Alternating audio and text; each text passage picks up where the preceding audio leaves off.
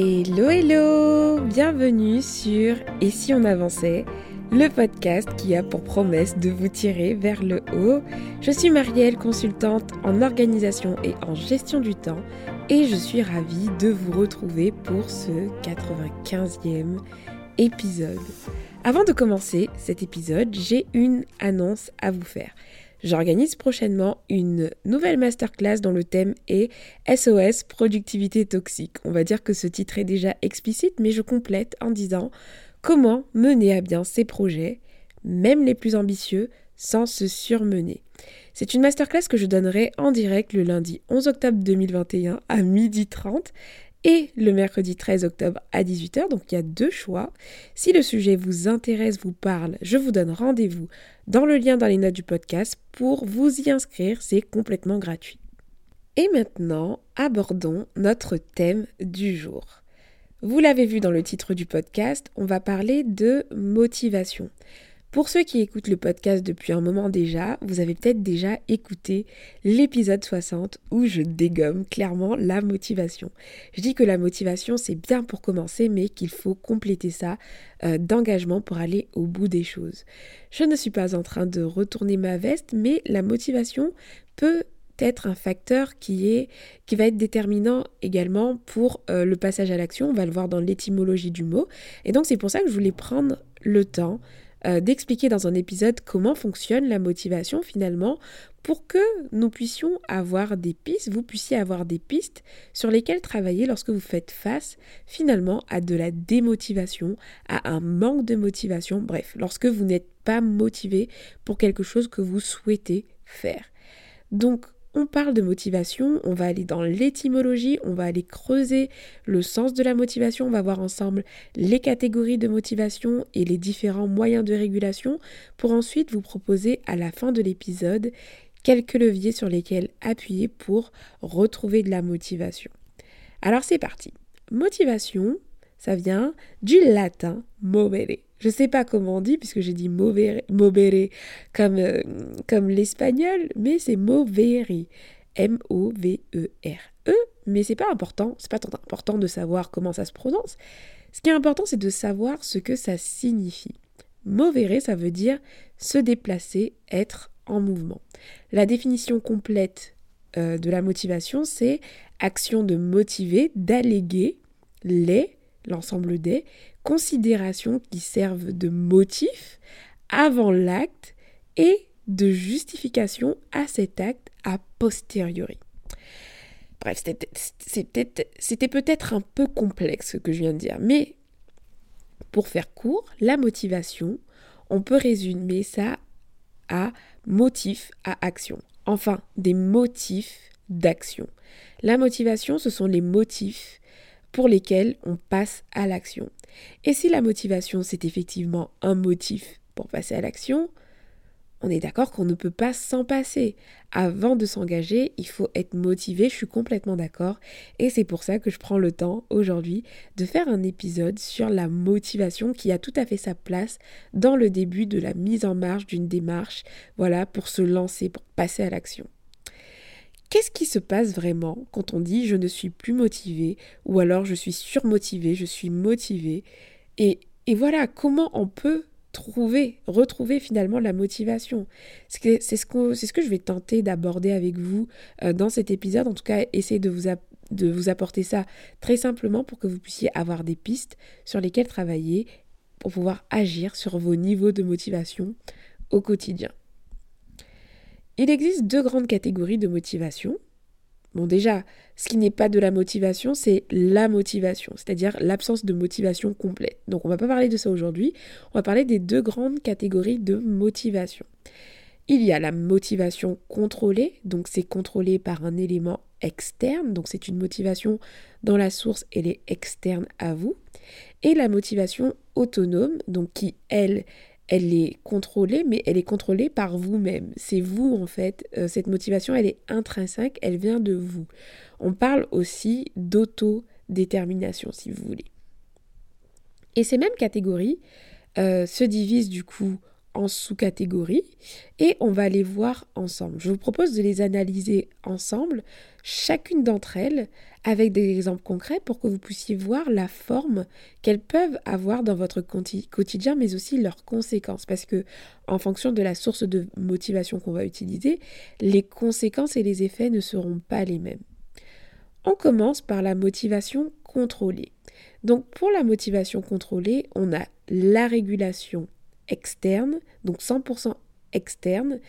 Celle-ci, elle est liée à la réalisation d'une action qui est directement liée à une pression externe, avec à la clé une récompense ou une punition.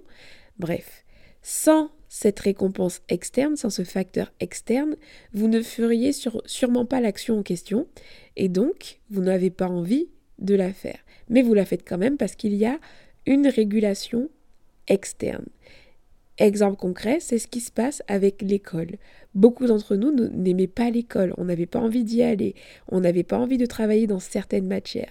Mais comme à la clé parfois il y avait des notes, et eh bien certaines personnes avaient cette pression externe et excellaient, travaillaient, étaient motivées pour avoir des notes, des, des récompenses, des diplômes, des mentions, pour ne pas avoir aussi du coup des avertissements. C'est comme ça aussi avec euh, la discipline, le fait de savoir qu'on va être puni si on arrive en retard, qu'on va recevoir un blâme si on fait des bêtises, et bien du coup on se tient à carreau. Et donc tout ça, c'est de la motivation contrôlée et c'est de la régulation complètement externe. Ensuite, toujours dans la motivation contrôlée, donc dont la source est l'externe, il y a la régulation intro-injectée.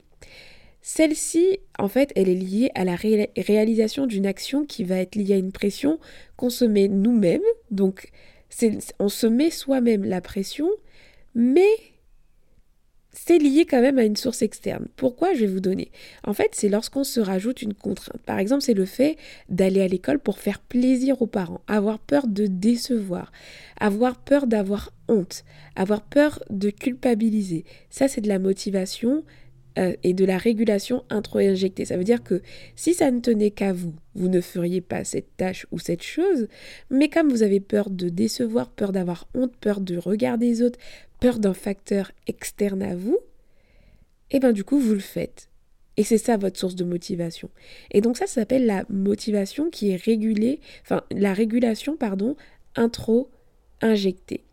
Là encore, c'est une source de motivation qui est à éviter selon moi. Mais bon, on en parlera tout à l'heure. Mais finalement, dans la motivation contrôlée, on a donc la régulation externe et la régulation intro-injectée. Et finalement, on se rend compte que ces deux types de régulation, finalement, qui ont pour source de motivation un facteur externe, on est d'accord qu'on est quand même sur quelque chose d'assez négatif. Parce que les conséquences de ce type de motivation, c'est quoi? C'est que finalement, par exemple, si je prends l'exemple de l'école, on va avoir une forte pression psychologique et peu de plaisir. On va avoir peut-être euh, beaucoup de fatigue, très peu d'énergie, parce que la motivation, finalement, c'est une motivation qui nous épuise parce qu'elle ne vient pas de nous.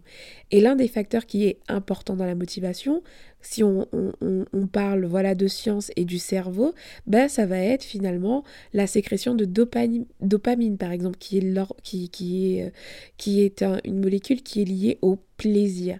Et dans ces deux cas de figure, finalement, on a une source de motivation externe qui nous pousse à passer à l'action, donc on a un motif de passage à l'action, mais par contre le plaisir, il est moindre. Mais il faut savoir quand même que ce type euh, de motivation existe, et après on va voir comment vous pouvez utiliser quand même ça au quotidien, mais voilà pour euh, tout ce qui est la motivation contrôlée. Et puis ensuite, on a la motivation qui, elle, est autonome, c'est celle qui est selon moi la plus saine, mais qu'on ne peut pas forcément tout le temps appliquer, puisque tout n'est pas que plaisir dans la vie, malheureusement. Et donc la motivation autonome, c'est celle la plus, euh, la plus sympa parce qu'elle vient de vous. La source de motivation, elle est interne. Donc on a là encore deux catégories de régulation. Premièrement, la régulation identifiée. Donc la régulation identifiée, elle est liée à la réalisation d'une action, d'une tâche qui va être lié à, à l'utilité de la tâche. C'est-à-dire que si vous considérez que la tâche elle est utile ou qu'il est important pour vous de la réaliser, ben vous allez le faire et votre motivation, ce sera une motivation identifiée. Vous avez identifié que ça en valait la peine et donc vous allez le faire. Exemple concret, c'est euh, vous allez faire du sport, même si vous n'aimez pas euh, le sport, mais comme vous estimez, vous avez identifié que c'est important pour vous de faire du sport, vous allez le faire pour votre santé. Voyez? Et puis dans la catégorie de motivation autonome, il y a une, dernière catégorie, c'est celle où la régulation, elle est intégrée. C'est-à-dire que là, c'est même plus une motivation, c'est un choix profond. La régulation intégrée, c'est, ce sont tous les choix profonds que vous faites où là, les motifs de vos actions, donc votre motivation, elle est directement liée à vos valeurs. Vous êtes vraiment aligné quand vous faites ce type de choix. Et l'exemple que j'ai choisi pour imager la motivation autonome régulée avec régulation intégrée, pardon, c'est par exemple devenir végétarien pour la protection des animaux, par exemple. Donc ça, euh, c'est même plus de la motivation, c'est par rapport à vos valeurs, c'est quelque chose qui vous tient à cœur, par exemple, si vous êtes végétarien. Euh, les personnes très engagées, c'est quelque chose qui est intégré à des valeurs profondes et donc c'est une décision. Pour ce qui concerne du coup la motivation autonome, vous voyez, les résultats sont quand même plus positifs en termes d'impact psychologique. Généralement, quand on arrive à mettre du sens à ce qu'on fait, avec la régulation identifiée ou la régulation intégrée, là, la dopamine se sécrète, on a du plaisir, l'énergie est présente et l'engagement est plus facile. Donc on va dire que ce type de motivation, finalement, c'est le type de motivation idéal. Mais vous allez voir que dans certains cas, il va falloir faire appel quand même à des sources de motivation externes, donc contrôlées. Et on va voir comment. Donc, maintenant, vous avez un état des lieux des types de, de motivation et on va voir comment les exploiter concrètement pour les utiliser comme des leviers dans des cas où on est démotivé, dans des cas où on ne sait plus euh, quoi faire pour se remotiver, bref, quand on est quand on n'est pas motivé, voilà. Alors, quand vous êtes démotivé, par rapport à la définition qu'on vient de voir, c'est que finalement, vous n'avez pas ou plus de motif à l'action. C'est clairement ça. Par définition, être démotivé, c'est que vous ne trouvez plus de motif pour agir. Que ce soit interne ou externe, peu importe. Du coup, l'action à mettre en place quand on est démotivé, c'est de retrouver un motif d'agir ou alors vous allez voir bah, complètement arrêter parce que peut-être que c'est quelque chose que vous ne devez plus faire tout simplement. Pas tergiverser. Je vais vous donner du coup des exemples de leviers à utiliser en termes de motivation contrôlée et en termes de motivation autonome. Pour de la motivation contrôlée, vous avez le système de récompense qui marche depuis la, nuit des temps. Hein. Les récompenses, c'est ce qu'on a à l'école, on a été élevé comme ça. Alors la motivation contrôlée, comme je le disais, c'est pas forcément ce qu'il y a de mieux, mais parfois, euh, quand on a euh, des challenges qui sont des choses qu'on sait qui sont importantes pour nous, qu'on doit, on sait qu'on doit les faire, mais on a du mal à trouver un motif à l'action qui est personnel, qui est ancré, qui est lié à nos valeurs, parce que c'est difficile ou pour une raison X ou Y, ben, parfois on peut faire appel à de la motivation contrôlée, donc en se promettant une récompense. Euh, il y a également l'option de punition, donc là, euh, bien sûr, je tiens quand même à préciser que le but, ce n'est pas de devenir des tyrans avec nous-mêmes, mais certaines personnes se punissent, entre guillemets, euh, en ne s'accordant pas euh, un petit plaisir et tout, euh, parce qu'ils ont pas, pas réalisé quelque chose. Moi, je vous déconseille clairement d'être dans un système de récompense et de punition.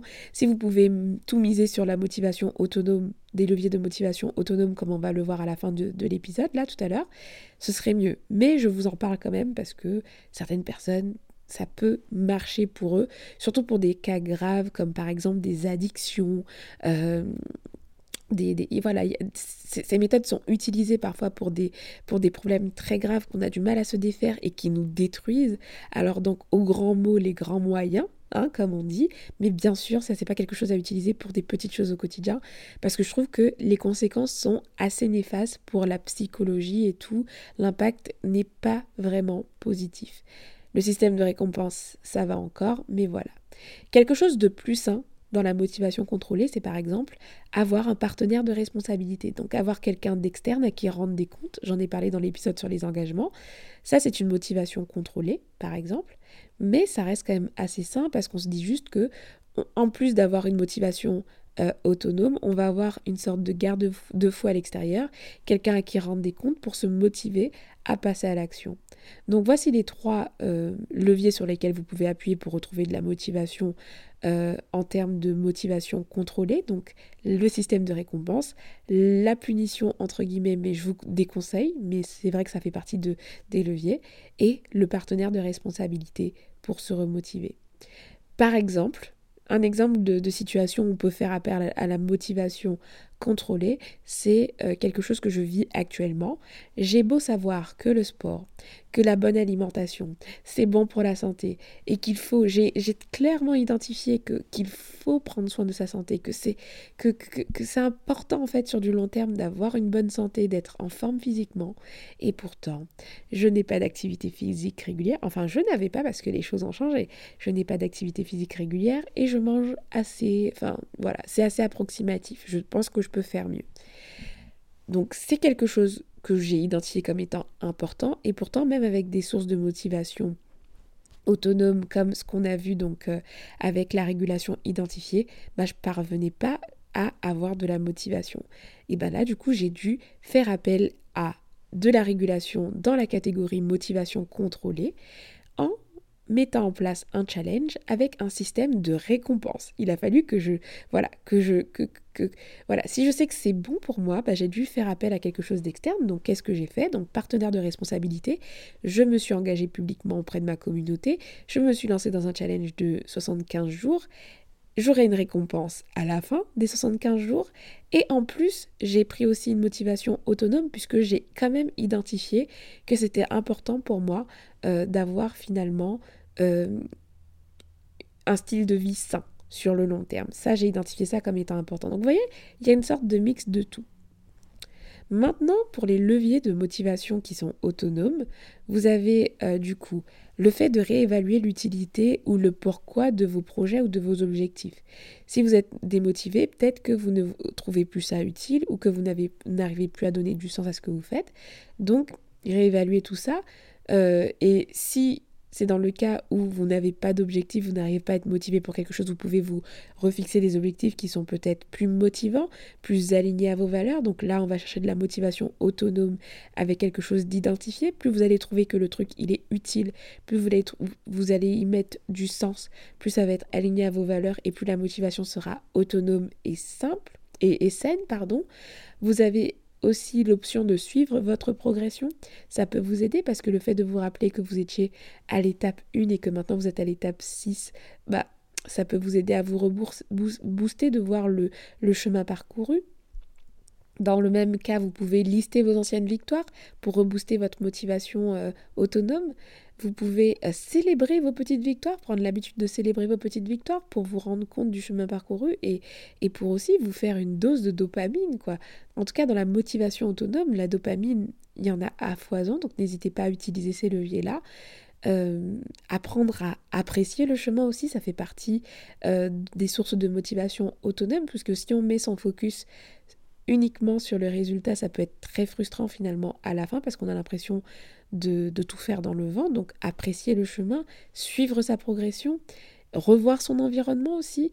Je sais pas, des fois il y a des personnes, si vous savez que vous aimez travailler dans un environnement inspirant, etc., n'hésitez pas à changer de cadre pour retrouver l'inspiration. Vous pouvez jouer sur des motifs comme ça qui sont propres à vous, propres à vos valeurs, propres à ce qui vous semble utile des choses qui vous parlent, n'hésitez pas à vous, réaligner. Et puis le dernier point, c'est peut-être qu'il faut changer de cap, parce que des fois quand on est démotivé, c'est qu'on ne trouve pas de motif à l'action. Et des fois, ben, ça veut dire que l'objectif n'est pas le bon, que euh, c'est quelque chose qu'on doit abandonner. Donc là, je ne suis pas en train de dire qu'il faut abandonner, mais pensez à creuser.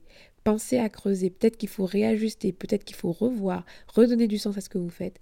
Mais, euh, mais donc voilà, pour la motivation. Et donc, on arrive à la fin de cet épisode. J'espère que tout ce que j'ai pu expliquer était clair. Je trouve qu'on parle beaucoup de motivation. Moi, c'est quelque chose que j'ai énormément abordé dans mon parcours euh, universitaire parce que j'ai fait un master en management des organisations et il y avait beaucoup de cours sur le management, etc., dans les entreprises. Et on parlait des, des leviers de motivation. Mais on est, nous sommes nos propres managers. C'est-à-dire que lorsque vous portez un projet, parce que moi je cible beaucoup les porteurs de projets, qu'ils soient salariés avec un side project ou un objectif qui leur est propre à mener, et les entrepreneurs, ben lorsqu'on est dans des situations comme ça où on est seul face à nos objectifs et que nos objectifs ne dépendent que de nous, on a besoin de s'auto-manager. Et donc les leviers de motivation, vu qu'on ne les a plus d'un facteur externe comme à l'école ou alors comme un travail euh, de salarié, bah, il va falloir les travailler, les identifier, utiliser nos, propres leviers de motivation pour s'auto-manager, s'auto-récompenser, s'auto-motiver. Et ça, c'est quelque chose de pas simple. Et j'espère qu'avec cet épisode, vous avez pu avoir des pistes pour gérer votre motivation. J'espère en tout cas que cet épisode vous a plu. S'il vous a plu, n'hésitez pas comme d'habitude à laisser une note sur Apple Podcast. Au moment où j'enregistre cet épisode, j'ai vu qu'il y avait 90 euh, notes laissées sur Apple Podcast et qu'on était quand même à 5 étoiles. Je suis vraiment fière de, ces résultats. Moi, c'est quelque chose qui me motive de voir que vous appréciez ces épisodes, que vous appréciez le podcast. N'hésitez pas à le faire savoir. Pourquoi pas? Sans, sans, sans note. Allez, objectif sans note. N'hésitez pas à laisser une note si vous écoutez cet épisode sur Apple Podcast et que vous n'avez pas encore pris le temps de le faire. Ça me fait plaisir, ça me donne un motif à l'action et euh, surtout ça permet podcast de se faire connaître. Donc vraiment n'hésitez pas. Et puis euh, d'ici là, ben, prenez soin de vous et je vous donne rendez-vous pour mercredi prochain, comme d'habitude tous les mercredis, pour un nouvel épisode.